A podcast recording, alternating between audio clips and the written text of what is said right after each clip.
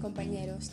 Espero que se encuentren bien. Les habla María Ángela Rangel de tercer año sección A y hoy voy a hacerles una pequeña explicación sobre la estructura de la materia. Primero tenemos que saber qué es la materia. Pues fácil, en física la materia es todo aquello que se extiende en cierta región del espacio-tiempo que posee energía y está sujeta a cambios en el tiempo y a interacciones con instrumentos de medida.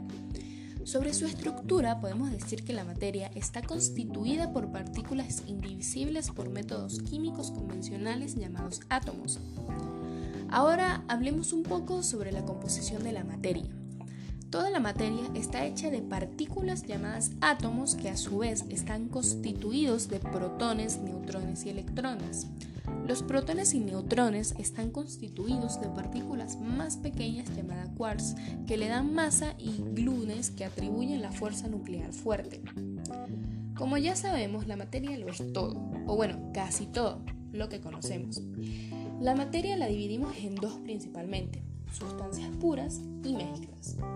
Una sustancia pura es aquella que está compuesta por un solo tipo de átomos o moléculas, cuando están compuestas de un solo tipo de átomos se le conoce como elemento y se pueden encontrar tal, tal cual en la naturaleza o pueden ser producto de un proceso químico o artificial y cuando se trata de moléculas, es decir, tienen dos o más elementos de diferente naturaleza o pueden ser producto de un proceso químico o artificial. Y cuando se trata de moléculas, es decir, que tienen dos o más elementos de diferentes naturalezas unidos entre sí, se les llama compuesto.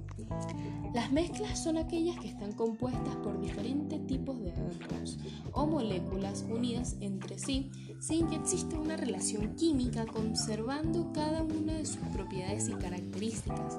Se clasifican en mezclas homogéneas y heterogéneas. Espero que este pequeño resumen les haya servido para aprender un poco más sobre este interesante tema. Muchas gracias a todos por escuchar.